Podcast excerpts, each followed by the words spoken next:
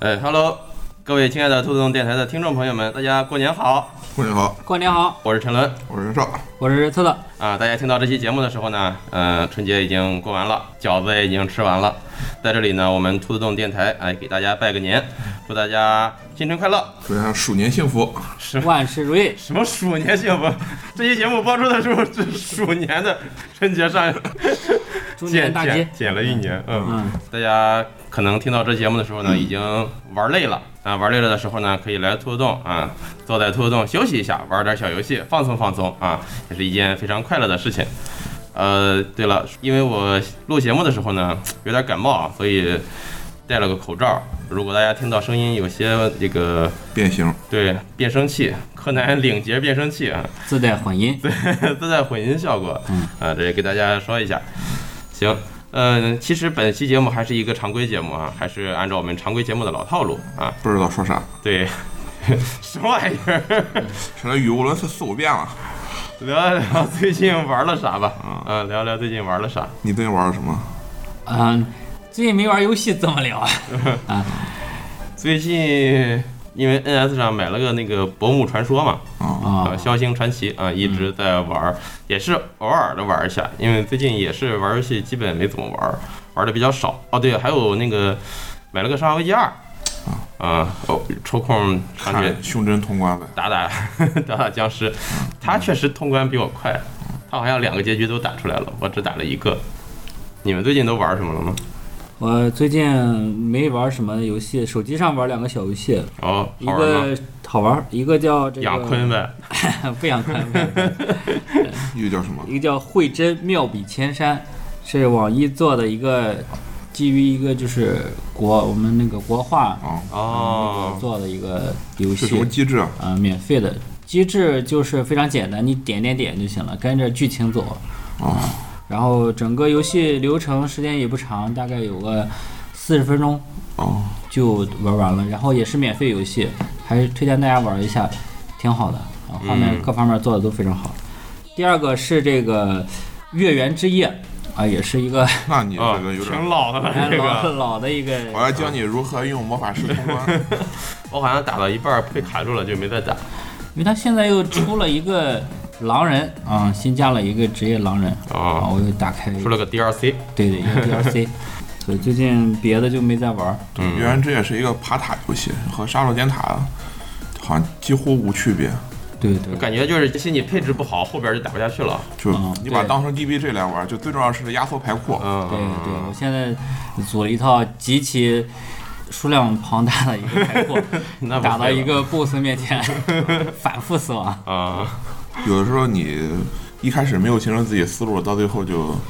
卡在某一个 BOSS 上，你就对对对，只能重来。对啊，我就感觉就这个地方就很难说。我也忘记我打到哪儿了，反正玩儿时间不长，我就弃了。我为什么把这个游戏又重新拾起来了？是因为有一个别人的一个群里边儿，他们也在玩这个游戏，疯狂讨论。哦我，看了一下他们那个。牌组极其简单，就一套牌只有有的只有十张啊六七张还是十几张，那就花很多钱用在这个小卡牌上。呃，对，就酒馆把这个卡牌都删掉了。嗯，哦，我看这个发现一个新的思路，我就想再，我觉得我又行了。哎，对对对，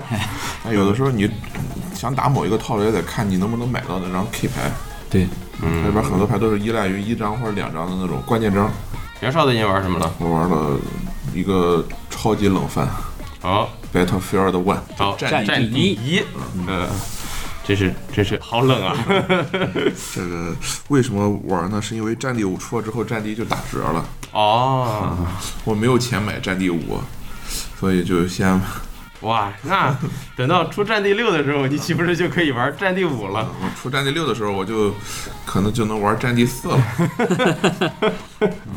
想起了那个换手机啊，对，呃，因为我现在多人模式没大摸着套路，玩了四五局吧，嗯、还是玩单人模式，他做的确实好啊。不过我觉得推这个，就其他人该玩的应该都玩过了。嗯，不过现在多人还是有人的，没有像那种就是 COD 那种，就是出了一个新代，老代那个在线人数直线下降，就导致你多人模式组不起人来了。我发现你还是挺爱玩这种 FPS 的游戏的。呃，还行吧。包括之前的那个，泰坦陨落，对啊，啊，泰坦陨落就还行，就是菜归菜，就是死也是一种快乐。哦，那那你不得买个圣歌吗？对啊，圣歌，哎，圣歌你没应买？该是你没的有菜吧？应该再再说吧，我现在想玩一个 PC 上的游戏，但是我那不就是圣 歌吗？哎，圣歌是个 TPS 是吧？第三人称的我现在在家没法开电脑，啊，对对对，在家玩孩子，在电脑上玩嗯，自走棋啊，现在所以就就电脑已经一个多月没有开了，嗯，就直播也不直播了呗，嗯，这直播，所以 直播哄孩子，直播哄孩子还行，但是现在嗯就家里不让出声音，嗯，会打扰孩子休息。哎，家里有个小孩子是会增加许多麻烦，但是也增加许多快乐。 对，再等一等，对对等到孩子一岁多的时候，啊他就可以看你玩游戏了。对对对对，珍惜这段时光，等再大一大，他就该跟你抢着玩游戏了。哎呀，气死人了。买俩电视，嗯。呃，看来就是新的游戏我们都没什么人玩哈，什么圣歌之类的。嗯，行，那就这个尴尬 的游戏推荐环节，尬聊游戏环对节对，可以推荐我们新的这个啥，因为我最近把钱都花在了新的《谋杀之谜》上，哦，买了新的几个本子。嗯关于这一块儿，我们我就要好好弄一下，嗯因为也有很多的来玩桌游的人，他们就想问一下，怎么能玩一下这个剧本？对，哎我只能很遗憾的告诉他们，嗯哎，你等一等，或者你们我们预约一下，我们等我们弄一下。对对对哎就系统呢，可以让你们来了之后就可以接着玩儿，对，或者是提前预约就可以玩儿。但是春节这几天可能够呛能开得起来，因为可能按照我们的惯例啊，不知道今年就大家听节目这几天，可能就可以跟我说的来对照一下。按照我们的惯例是春节这几天来人会比较多，就是可能人一多开这种游戏就不太适合。嗯，寒假人多，我们毕竟不是专业谋杀之谜店，就只有谋杀之谜包间儿，嗯对对我们包对间儿都要拿来玩桌游。对对对对，可能到了。初期之后吧，就上班的上班之后，可有可能人会少一些的时候，大家可以预约一下试试。嗯，你最近买了大概有五六个新上剧本了， 有没有口碑和风评比较好的，对你是想让我说那三个字 吗？那还行，嗯，啊呃，买了几个，一三有三个是那个豪门惊情系列，嗯，啊、就是那个丹以前叫丹水山庄系列啊，现现在人自己给自己起智乐园的这个作者，他是一个主要卖盒装剧本的一家店，嗯，他基本不和就是谋杀这边店铺打交道。啊，他哦，一开始就是面向就玩家自己买了之后回去自己组。嗯，对啊，我们对之前买过他们的淡水山庄啊之类的那个游戏，现在买了几三个他的新作，因为他现在已经有十一部作品了。啊，我们买了相对比较成熟了啊，然后买了其中就是评价相对比较好。它淡水山庄特点是什么呢？所有的故事发生在同一年嗯，啊，民国一九一四年，但是是不同的地方。哦，有的剧本呢，前后之间呢是有这个衔接关系的。哦，有的剧本呢是发生在同一天的不同地方哦，啊，而且这些角色呢，有的可能在这个角色，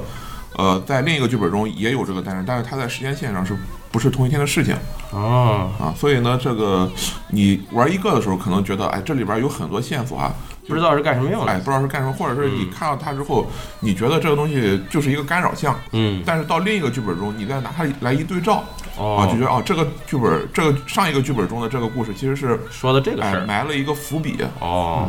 当然，从评价上来看，这个出了多了之后也会有一个问题，就是很多就明显是主角角色，你玩了四五步之后就知道，这个人如果他出现在新的剧集中，他就会死他就绝对不会是凶手啊，因为他是一哦个相当于主线人物的那种概啊念。啊，哦那这样有点儿，就相当于是他就是成了一个金水角色啊，或者叫侦探角色。对，嗯。然后还有一个是因为这个刘慈欣的电影要上了，嗯，然后就找了一个这个被吹的，就是店家一直在吹的一部这个科幻背景的谋杀谜案，叫做《天启》，哦，它是嗯天津那边一个是怎么说呢？啊是就是剧本杀或者叫谋杀之谜发行商出的一部作品啊。找人写的吗？嗯，对，现在就是二零一八年确实是谋杀之谜这个崛起的一年，但是结果就是出现了很多，就是你有十万块钱你就能做一个发行商，嗯，然后联系印刷、什么出版这些东西，好像也不需要什么手续。他也没有出版这个说吧？但是他在他至少他能找到很多这个店家，一个一个谈下来。对啊嗯，你这个就是没有任何手续。对，嗯作者他能帮助你把它推广出去。嗯，这部作品我已经把每个人的剧本都翻了一遍。怎么说呢？其实是，几人本儿？呃，这是一个七八人的吧？哦嗯，是一个在火星上的一艘这个飞船哦啊，提到火星，啊，就想推荐一个游戏叫《殖民火殖民火星》，它其实和殖民火星还有那个火星救援，呃有点类似。啊没有什么关系，我去你的吧！啊 只不过是发生在了火星上而已。嗯啊嗯就是一个这个在火星上的这个探索飞船，结果去探索飞船在降落在火星的时候呢，发现旁边有另一艘这个飞船哦啊，，就是之前从来没有见过的一艘飞船。总体来说，这个背景我还是觉得非常的好，对啊吧？对火星，一听就想让对人玩儿。哎呀，想想扮演一个在火星上一个角色，你什么时候扮演个火星人？对不对？哎，科幻背景的这种好像我还第一次接触。啊，那是吧你可能确实接触有点少，之前已经有什么太空谋杀案啊之类的。哦，对那个有一些作品没有嗯，嗯，那我希望他这个作品如果有科幻背景的话，最好是能附带一些，比如说高科技的物品啊，或者是什么一些特殊能力之特类殊的的。机制，啊，可以让你确实感受到这个科幻的东西在里面，不要单纯的弄这一是个个科幻壳儿背景，啊弄一个啊，壳再儿再把一个其他的那种乱七八糟的人物关系、谋杀之谜那一套放进去，嗯那就太没有这个诚意意了了，哎，嗯就是粗制滥造，不好。啊如果对科幻背景有兴趣的，这个可以来尝试一下，嗯体验一下，看看怎么样。对，嗯，据说评价还是可以的，因为刚才说网络上也已经有人给吹爆了嘛，啊，它但好像现在就是。发行商自己把自己对吃爆对了对，就各各种吹爆，什嗯么东西出来都是各种吹爆啊！就是现在这个谋杀之谜还是良莠不齐，门槛偏低嗯啊，谁都能写，谁都想，谁都能卖。然后商家互舔，对，商家你买到之后，你总不能就是玩命黑自己买这剧本吧嗯对对？对那就白买了嘛，就狂吹，啊，嗯，就嗯没，有不好的。对对对，嗯很难听到一些真实的玩家的声音。所以说，我觉得今年我们最需要的还是说那种就是评价谋评杀测网站，现在已经有两 个了啊啊，两个我看微信上都有小程序，一个是叫 MMP 妈卖皮论坛，大家可以去搜一下啊。它是一个就是《谋杀之谜 Party》的这个英文的首字母缩写，哦，它里边会有就是像论坛制的一个这个评测，这个什么，每个人都可以把自己的评价发到论发坛上上。去，啊嗯，，还有一个叫“天天剧本杀”，应该是这个名字吧，还是叫什么什么剧本 杀？啊，这个它是似曾相识的天天狼人杀，啊，对，是这个就是可能是资本力量吧，就是嗯一定有要可起能一个和别人一样的名字。蹭一下热度，嗯它就是一个专门的评测网站，就所有人可以像豆瓣儿一样，把你玩过的剧本儿哦评测上，然后打打分儿。分儿，哦，这其实也不错。嗯，但是它基数太小了，就恐怕效果不是很好。所以 m a p 哦，这个 MMP 网站也有这个评测模块，它那个我看评价数量好一些的剧本都能到四五百哦，像然后四五百就真的不少了啊，，就像嗯《骨魂灵》就好像有四五百条这个评测吧。谋杀之谜》其实我觉得就对二零一八年还有挺多要讲，包括为什么它就突然改名叫剧本杀了。现在你去、沙子味儿了已经是。啊，就是可能已经走向了像狼人杀一样、三国杀一样这个火的快车道，已经有资本在后面推了。这是一个什么名名不正则言不顺，所以一定要先起一个名儿，证明自己是这个 拥有了在国内火的要这火个。的资质，哎，对，真 是先带个沙子。对，嗯，不带杀不能火，这也是国内一个桌游界非常神奇的一点。反正这几个剧本吧，嗯、大家有兴趣的来体验体验。嗯嗯，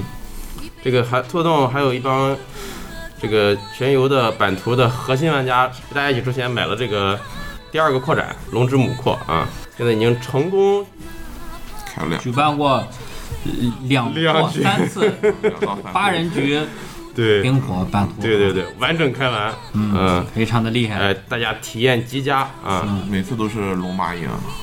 每次都是丹尼利斯赢。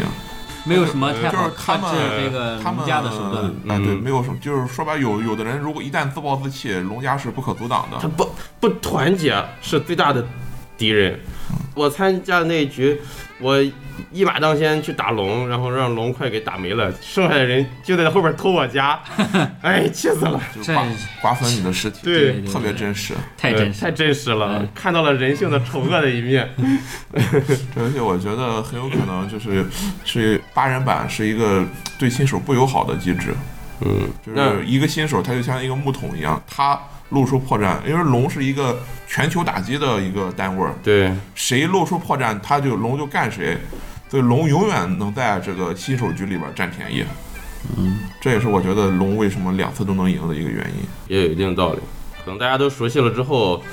嗯，对场上的局势把控的更熟练了一点儿，可能局势就会更复杂一些。行，游戏就说这么多吧。嗯总之，我们最近呃在买一些新的桌游，嗯，嗯，对，年后了，因为对过年物流都放假了。不发货，对对对对，呃，最近大家有没有看的什么好玩的电影、电视剧集？没有？ 没有，哎呀，真尴尬，这个环 节太尬了。你看了吗？没有，我推荐大家去看，呃，《流浪地球呃，我也打算看了。嗯，对，嗯我推荐大家去看《飞驰人生》。去既然咱看们了没怎么看，就不如说一下我们未来打算过年怎么看电影。啊也也行也。是可以的行》，，我有可对吧啊能过年就不看电影。那么过年还是有几部电影值得大家期待，嗯，比如这个《新喜剧之王》嗯， 《疯飞狂驰人生》外星人、疯狂外星人疯、啊对。《流浪地球》流浪嗯地流球浪地，对这四部我是都打算看了。这四部我的排名是先看《飞驰人生》，啊，再看《疯狂外星人》，嗯，再依据口碑看是不是看这个流《浪新喜剧之王》或者啊《流浪地球》啊哎，就四必看三呗。二吧，啊三吧如果，三口吧。口碑不好，那俩所以吧，那俩都不看了呗。呃，新喜剧之王还是想支持一下这个，周星驰，对，嗯因为毕竟前两天还有一个新闻，就是他跟某些这个院线的发现发院线就是闹翻了，嗯，呃，他们就没给他排片，啊、啊，因为一些事情。但是周星驰也表示了要表示了要坚决抵制这种情况，是向华强又发生了吗？嗯、所以我们要这是支持，反正春节档这几个电影吧，身边想看的朋友还挺多的。嗯，但是跟大家说一下，就是提前买票，提前买票，因为啊，今天腊月二十九，就我们今天看到的这个大年初一的全国票房预售已经到了四亿一千九百多万了，临沂也有个二百七十多万了，还行，反正提前买票吧。对对，提前买票，嗯，那但是但是票价贵了不少，但是反正嗯今天你听到这个节目的时候，这个票已经来不及了。像我现在随手打开一个这个比较好的这个场次，就中间排好位置已经全部全没了是是吧？对对对，嗯。我哎我反正就等爱奇艺了，那我建议，呃，上班族因为到了初七就要上班嘛，是吧？嗯，可以等出就是出去以后再去看。可以等对初七以后抽个上午翘个班儿啊，领导不在的时候去看。呃，学生放寒假就无所谓了，抽一个大家都上班以后的时间去看，可能会稍微好一点，不会那么挤。其实我就在想，这个是不是会像刘慈欣当时说的一样，会成为什么科幻元年？ 《流浪地球》啊，嗯，《流浪地球》去看网上评价说，有人看过片儿的人来说，说评价都挺高。我看了预预告，我嗯，觉得确实，挺期待。哎，最起码画面儿什么的，对，比较已经可以跟好莱坞的一些电影比一比了。如果它剧情不是那种贼生硬，因为它有一段是冲着木星那个打咬班，就用机枪去打它，啊，是吗？原作里有那么一段吗？没有啊，原作里没有，原作里就没有、哦没有我也木记星得什么事儿对对对，啊。原作里我印象中最深刻就是他们把这个地球给刹车了嗯，啊，刹车的一瞬间，这个太阳爆发了，氦闪。大家可以去看一看原作小说，是一个短篇小说。就是我觉得刘慈欣那段时间的小说都挺好看的，对呃，除了我不大喜欢的《朝闻道啊，最后来了个霍金，》和《天使时代》超新星时代吧？呃，天使时代是人类可以随意给基因改造自己那一段。哦，那个我记不清了。赵文道我，就是当时我就是初中看的，当时觉得还还真有意思，就确实有一种那种科学家为了这个自己的真理献身的那种感觉。就是赵文 道，嗯但是到后来看谁测评，他就突然提说，科学家不应该是怀疑一切，而不是相信一切嘛。啊，就是你凭什么就认为外星人给你看说东的西就就是真对的，对啊真的呢？啊，也有道理。啊，你明明你根本没法做任何神学验证，因为你你想做神学验证的时候，外星人不让你做嘛。嗯，啊，所以说最后哎想，确实是科学家真正的精神不是相信，而是质疑。所以说当时中地球派去的几个人不是真正的科 学家， 真正的科学家已经 对我们用太空船运到了，运到其他地方去，对不设这个加速轨道。对对对， 嗯。呃，反正《流浪地球》是刘慈欣小说改编嘛，嗯就是大家可以去看一看。然后还有一部就是《疯狂外星人》，啊，也是乡村教师改乡村编。教师给，但对我觉得可能就就是占了个名头我估计可能就用了一点儿它的概念吧啊，，例如说，嗯，外星人降临地球，然后找了个乡村教师，估计可能就是就是占了这么个概念。对嗯，因为那个那个小说我也看过嘛，它里边唯一我觉得有画面感，就是说什么，即就是硅基星球和碳基生命，他们用跃迁技术，就是在一个星球里边跳跃，嗯，导致最后整个这片空间都成了割裂状的。哦，啊，因为他们跃迁速度跳跃之后，整个空间就破碎了嘛。啊，你在里边正常航行的话，就会被这个割裂的空间给割碎。乡村教师吗哎，是乡村教师里边提到不的，是《三体》里面的吗？不是啊，他他们去毁灭地球的原因，不就是因为地球是一个就是封印硅基生命的这个空间带嘛？哦，我怎么记不起来了？嗯我只记得他问了小学生三个问题，对，对就是牛顿对三定律。 他好像还问了一个草履虫，还是问了一个植物勾股定理。我忘那个了，植物不会回答，啊他以为地球是一个是没有文明的地方，对，嗯，行，反正过年这几部片子吧，嗯，大家有机会的话就去看一看，嗯，支持一下国产电影，嗯，对，主要支持一下刘慈欣。支持一下国产科幻电影我有我有两部小说要推荐，啊。好，呃，就是袁绍推小说环节，为什么要有两部？啊嗯，一个很重要的原因就是，只看了这两部，不是， 就是这段时间时间有点长，嗯，嗯，就是导致我看了两部才录这新的日常节目了 嗯，行，啊。其中一部呢，就是上一次在日常里边我说他写的真烂的那部《异常生物见闻录》啊，啊，我当时看了九十多章，说这部实在是没有什么看头。呃，画就是文风非常的日记轻小说，嗯，剧情呢也挺就挺乏味的，没有什么太多的爆点，没有意思啊。然后然而，然后后来我也没书看了，我就顺着九十章又往下看，嗯，看到了两百四十多章，哎，我觉得哎这个还确实有点意思，然后我就一路看了两两千来章吧，哇，一直往下哎，看，把它看完了。看完之后觉得，哎，写的确实还挺怎么说呢？呃，一开始的时候我以为它是一个那种什么今天开始做魔王啊，还是就是那种那个日本日系哎嗯日本动漫式的那种作品，就是嗯他是因为在家开了一个这个就是。当一个房东嘛，就是我以为是那种不停的来各种各样的这种奇异的这种这个生命，而且来的还都是各种美少女，嗯因为他一开始来两个都是都是美少女系的，相当于是一种天降系的那么一个作品嗯啊，就是什么我爱我家那种情景喜剧，嗯，后来发现根本不是啊，这个男主角他实际上是被这个作者另一部作品中的一个一个这个量产型神明啊，叫渡鸦一二三四五啊，就是这个名儿起的好随意啊啊，就是另要不外然是量产，啊，另另外另外一个这个星系或者另外一个这个文明呢，他们已经是全员登神，哦，就是从一个普通的文明开始，一路登上了这个更改宇宙常数的能力。我操，他们全员都已经是神了，嗯啊，其中渡鸦一二三四五呢就分到了地球这片善区哦，啊，然后呢，当时又因为呃我们的主宇宙呢和另外一个位面呢就是有了一个冲突，他就从地球这边征召了一个这个他的助手，因为他自己如果去另外一个位面的话，他力量太强会会把另外一个位面给挤塌，他哦，就必须找一个这个小弟去帮他解决这个事争端。对，这个小弟呢，就是这个故事的主角。嗯而且呢，他们在在这个宇宙中的主要任务呢，就是观察各种各样的这个文明，然后保护比或者是收容他们，就在他们面临灭绝的时候呢，就收容一下，或者他们灭绝之后呢，就把他们的这个这个基因遗迹啊，遗啊，迹他们的这历史啊带到这个这个博物神馆哎神的这个帝国的这个仓库里哦，啊，去这个储存他们的这个最后剩下的东西，神仙界的动物保护组织，嗯，嗯，相当于是他们要维持文明多样性。哦，啊，然后，所以我当看好这二百四十章，为什么我觉得写的就是从一个没有意思的小说变得有意思起来呢？就是因为他遇到了，相当于是第一个遇到了一个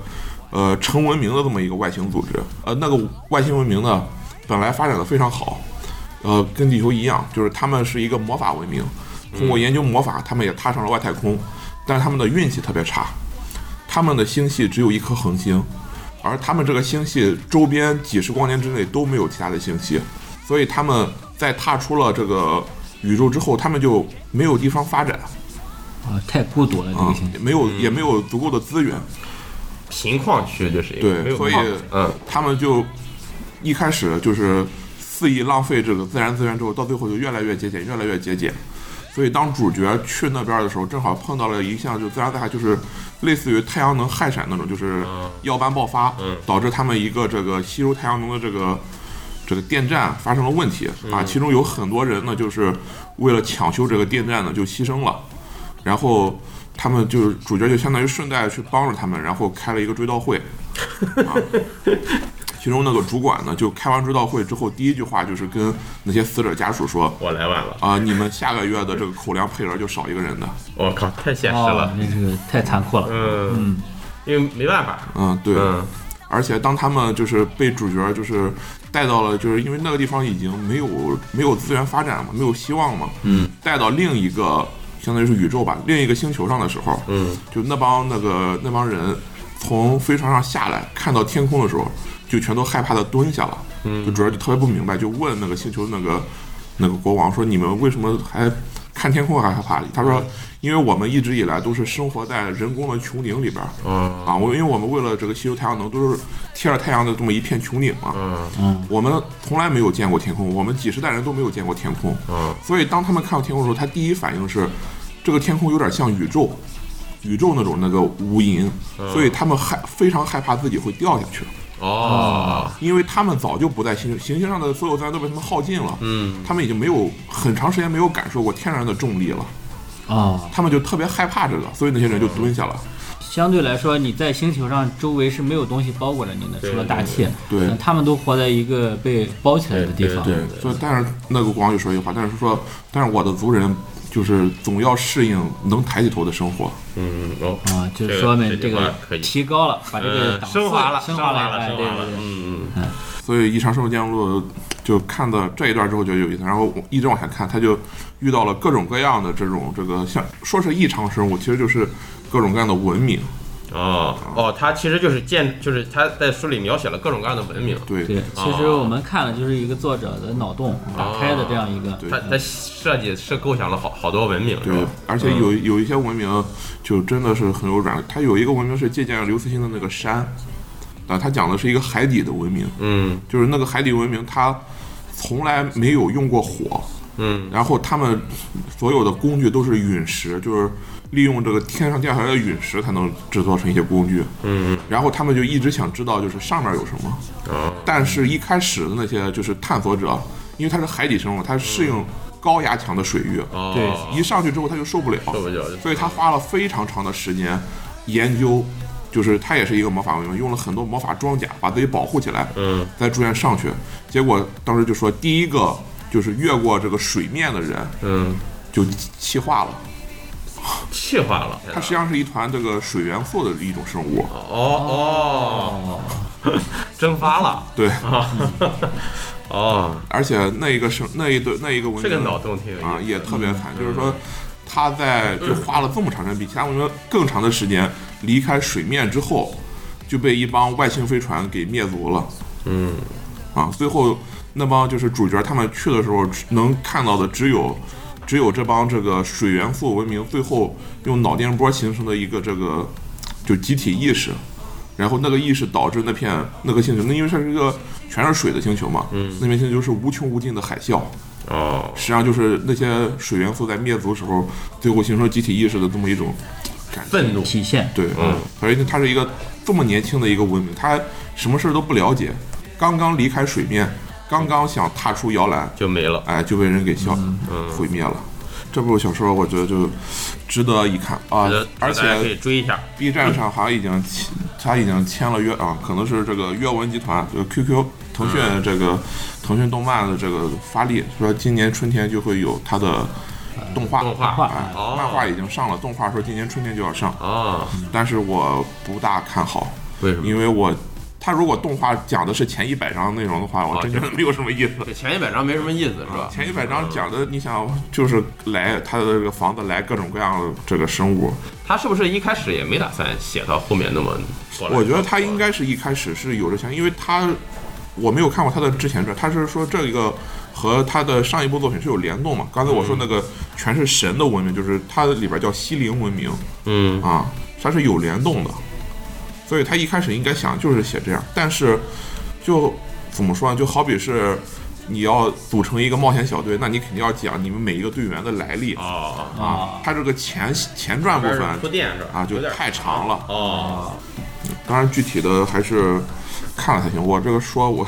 嗯，说不太上来。行，让大家有觉得有意思的可以去看一下。嗯、对啊，好还有第二部第二部推荐是小什说么？第二部推荐小说是作者是流弹怕水，嗯，叫名字叫富汉。啊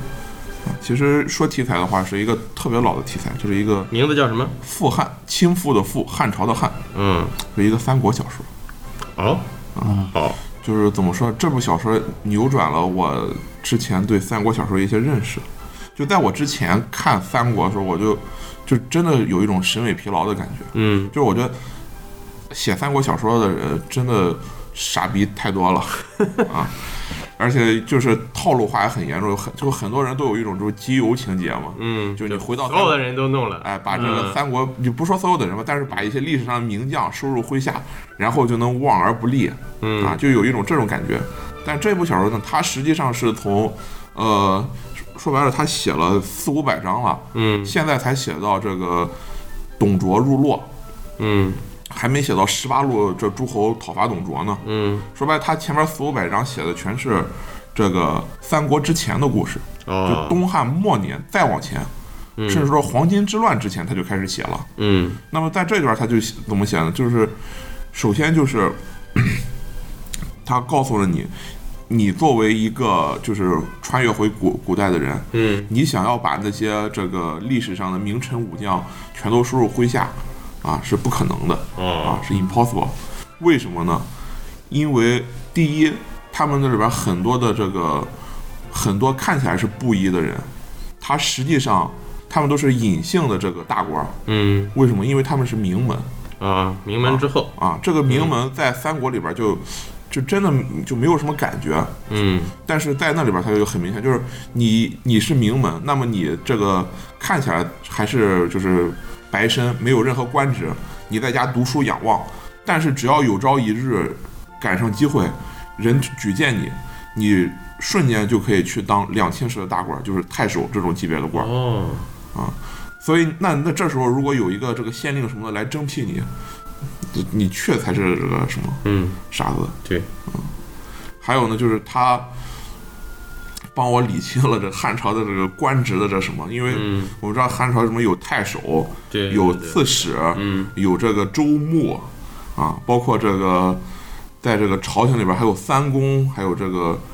还有这个一开始住这十常侍，常侍是什么东西嗯啊？包括太监为什么叫黄门儿啊？在这个小说里边，他都一一给你列举啊。原来这个一开始汉朝是州县制啊。最基层的官就是县令，嗯再往上呢是这个呃不是州县制，郡县制，是郡的太守，嗯但是因为郡太多了，为了这个方便这个管辖，所以汉朝又设置了呃刺史，一个刺史呢管一个州，但是他不是管一个州，而是监察一个州，哦，就是你他去监察这个太守干得好不好，干得不好他就有向中央这个这个举报的这个权利哦，啊，但纪是委对，但是举报权利呢逐步就演化成了他可以制衡。这些这个大军的太守。嗯，手里有权力，慢慢慢慢就就成了实际上的一方霸主。对，嗯而在这个东汉末年，因为这个黄巾之乱等等各种各样的叛乱呢，他又需要一个人能够调集数个郡的军事力量去镇压这些叛乱，嗯，所以到最后就刺史就渐渐演变成了州牧然啊后，一个州什么什么什么什么嗯牧，例如陶谦什么徐州牧，这州牧是在汉朝最后这几年的时光里边儿才出现的一个新的官职，也就是说，因为当时的这个朝廷的，就是整个政政权的这嗯控制个，力下降。对对对，所以才必须是把这个数个郡的部队集结起来去干一件事儿，嗯，才产生这种周末这个情况啊。然后它里边儿也是讲了为什么，呃，就是扭转了我的一个感觉吧，就是我之前看《三国演义》也好看什么也好，就有一种感觉就是三国就是一帮军阀割据互相打，嗯，啊，而且你就是有牛逼的这个文臣武将，你就能赢。所以我之前看三国，我特别理解不了，就是袁绍你究竟有什么本事啊？啊，牛逼的人都跟着曹操，你又不能得人，那你凭什么觉得自己自己能这个统一嗯啊？但是在这里边儿，他就说，这在这个汉朝中央威望衰落之前，是有这个党人和这个宦官争争斗的。嗯，啊，他们在朝堂之上互相争斗。那袁绍他就一开始就是作为袁家就这一个世家，他为了就相当于是这个两不走嘛，他其实把一个人派过去投靠宦官，这样宦官当权呢，他们家也能保存。另外一个人就袁绍这种人呢，就是一直在野这个仰望，然后纠集人去诛杀这些这个宦官嗯，啊，这样士人如果得了，他就能直接成为天下士人的首领。对，最后就是想说一类，一类小说，我觉得最近我就有一种感受，我最近看很多小说，把它归纳起来就是社会主义新农村建设类小说。社会主义新农村建设，对，嗯，为什么会有这个感觉呢？就是说，之前看小说的时候，就是在十十年之前吧，嗯，当时的小说就是有一些网络小说，它穿越回古代也好，穿越到异界也好，怎么着也好，它的重点都是什么？实行什么民主自由制度，嗯然后把现现代的很多这个什么法院啊，什么这个议会啊，都带过去，哎、原样搬过去。嗯搬过去之后呢，这个就自然而然的就你就这牛逼了嗯啊，就解放生产力就怎么着了。啊嗯当时看的时候可能没有，但现在去看的话就感觉特别假。那么现在网络上流行这些小说，你像随便举几个，像《临高启明》啊，讲的是五百五百个现代人跑到明朝的海南临高县，五百个现代人，啊，现呃，在正式版可能是一千个现代人，嗯，给我干了十年，好像刚刚统一海南，还没打到广，呃，刚打到广州，还没统一中国。像我之前推荐的《黎明之剑》啊，讲的是一个这个现代人跑到了奇幻世界嗯啊，像秦历啊，讲的是一个现代人跑到了秦朝，这些小说都可以按过去的说法归为种田小说，但是它和老的种田小说不一样的是什么呢？它完全就是按照我们新中国成立之后新农村改造那一套啊走的。啊，举个例子，像《临高启明》是其中最明显的，为什么？因为它有很多同人作品，就是抄袭的我们六七十年代。讲述这个中国农村变化 的，什么小二黑结婚，赵赵赵树阳进城啊，就是什么所谓的这个山药蛋派山药蛋粉啊， 啊，就讲，例如他们把这个新的知识、新的文化带到了农村，然后啊农村有一些这个这个豪强 啊、地主啊，他们有的就接受不了这些新的东西，然后就和年轻人有了这个争执冲突分歧，嗯啊、突然勾起了我对这些小说的兴趣。 在这个农村如何建夜校，让这些人这让这些农民晚上这个上夜校识字儿嗯啊嗯，或者是这个反对这个封建。就小二黑结婚的一个，就是他一一开始是讲讲了娃娃亲，但是那女的又不愿意，嗯说我自己要自由恋爱，结果他看上那个 人就是给他定的娃娃亲，呃这不就是，就是小二黑结婚的那一套，啊，这就赵树阳，哎，行，嗯，哦，现在又开始流行这一类小说了对咱咱得换个皮，对啊，，就是表面上看你嗯不能是这在个是穿越，哎啊不能真的讲农村的事 儿。你是在古代，你然后你也是这个种田啊，推广这个科学文化，嗯，然后给他们讲这些东西，但是我推广的是社会主义，有中国特色的社会主义文化了。嗯但是你看着看着就觉得，哎，这个东西好像和上世纪六六七十年代那个小说就不太一样啊，了，就还真没有什么区别。是啊一样的。 还是一样的。嗯行，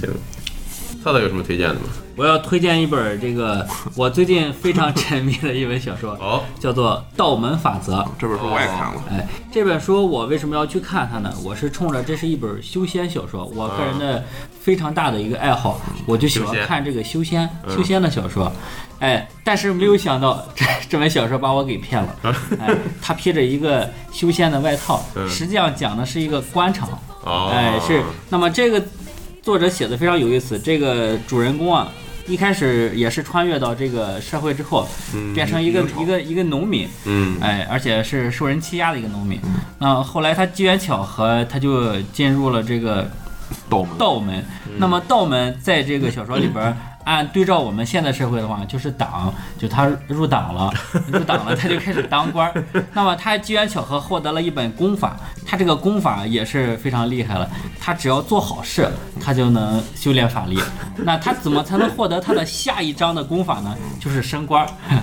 所以这个作者他应该是在这个机关事务部门上班的，我感觉应该是一个这样一个人，所以他非常的了解如何如何在上这个网。官场上如何当官如何当官，如何就哎一步一步往上爬。说白了，他一开始在一个县委的科级单位儿，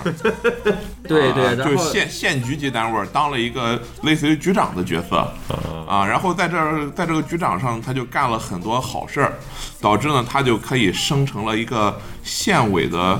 叫县长或者县委书记吧，啊，总之就是一路往上 爬，嗯呃，还是非常有意思的。它里边有很多情节，你就能明显感受到就是